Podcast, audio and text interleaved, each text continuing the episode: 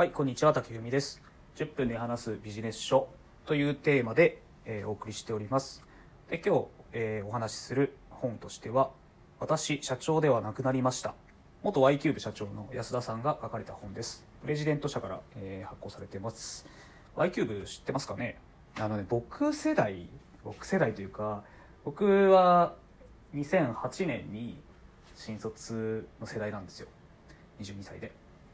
なので、えっと、2006年とか7年に就職活動をやってた人は、もしかしたら知ってるかもしれない。ちなみに僕は知ってました。なのでね、あの、この本をちょっと手に取ったんですけれども、Y キューブって、あの、人材採用のコンサルティング会社なんですよね。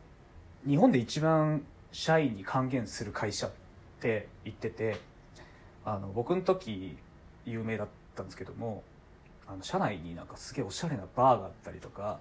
ビリヤード台があったりとか、なんかすごい、見た目すごい豪華っていうようなオフィスがめちゃくちゃ有名だったんですよ。であと社員の給料も高いっていうね。でね、当時僕が就活してた時って結構売り手市場で、まあ、今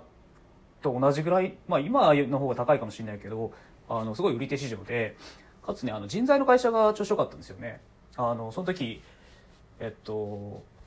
インテリジェンスか。インテリジェンスがなんか800人採用、新卒で800人採用したりとか、あとエンジャパンとかね、なんかすごくリクルートもそうだし、すごく人材のね、ビジネスが活性化してた頃ですね。でね、僕もあの、エンジャパン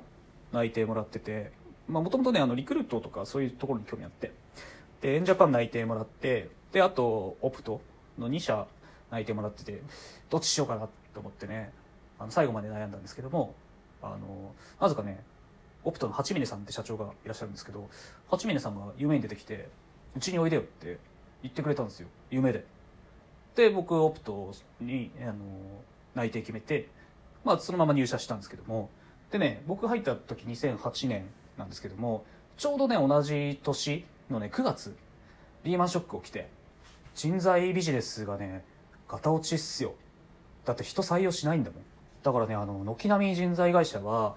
なくなったりとか、事業を縮小したりとか、まインテリジェンスもね、800人採用したんだけど、なんか、まあ、優先がね、親会社だったから、あの、インテの方じゃなくて、優先の方行く人も結構いたりとかね、あの、大変だったんですよね。まあ、広告協会もね、あの、結構、バタバタ会社が倒産していたんで、大変だったんですけども、まあ、そんな時代でしたね。で、Y キューブも、まあ、相当打撃を受けたみたいで、で、2011年に、えー民事再生法適用で、えーまあ、倒産になったようです。でね、あの、この本読んで、読み終わった後に、なんかすごい気持ち悪いなと思って、なんか、虚栄心とか、なんかそういうものの塊だなとかって思って、なんか後味すごい悪かったんだけど、もう一度ちょっと読み返して、って思ったのが、会社は誰のためとか、何のためにあるべきかっていうのを、まあなんか、なんか見直したというか、まあそう思った本でしたね。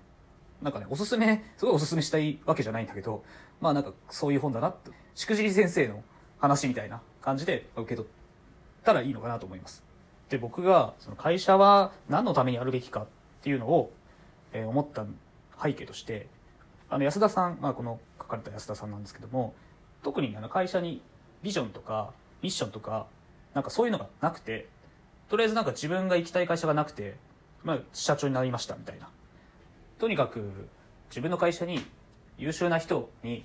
来てもらいたいから、まあおしゃれなオフィスとか、まあ過度なね、福利厚生。例えば2年目からグリーン車使っていいよとか、あと海の家をなんか買って、社員にはなんかシャンパンとか飲み放題にしたりとかっていうね。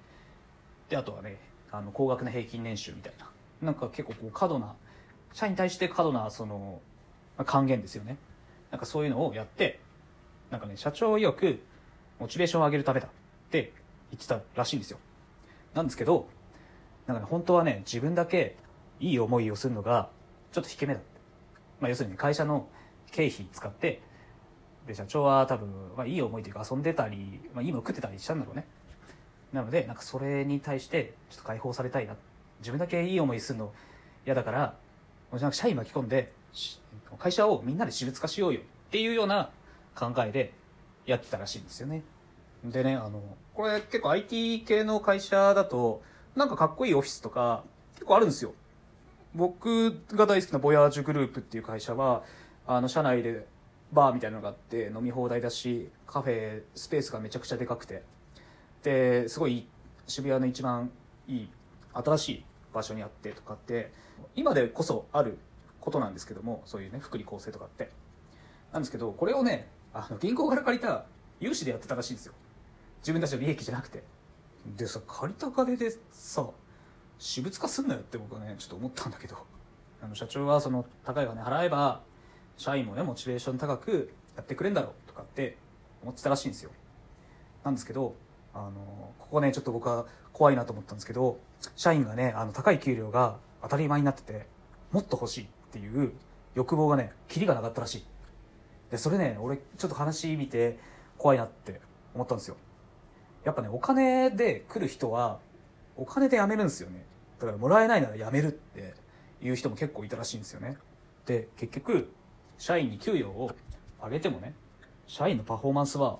上がんない変わらなかったよって言ってたんですよね。でこれはねあの、まあ、その安田さんが言ってたんですけど、まあ、過去に実証されてるらしくてなんかそれを知らずに実践してしまった。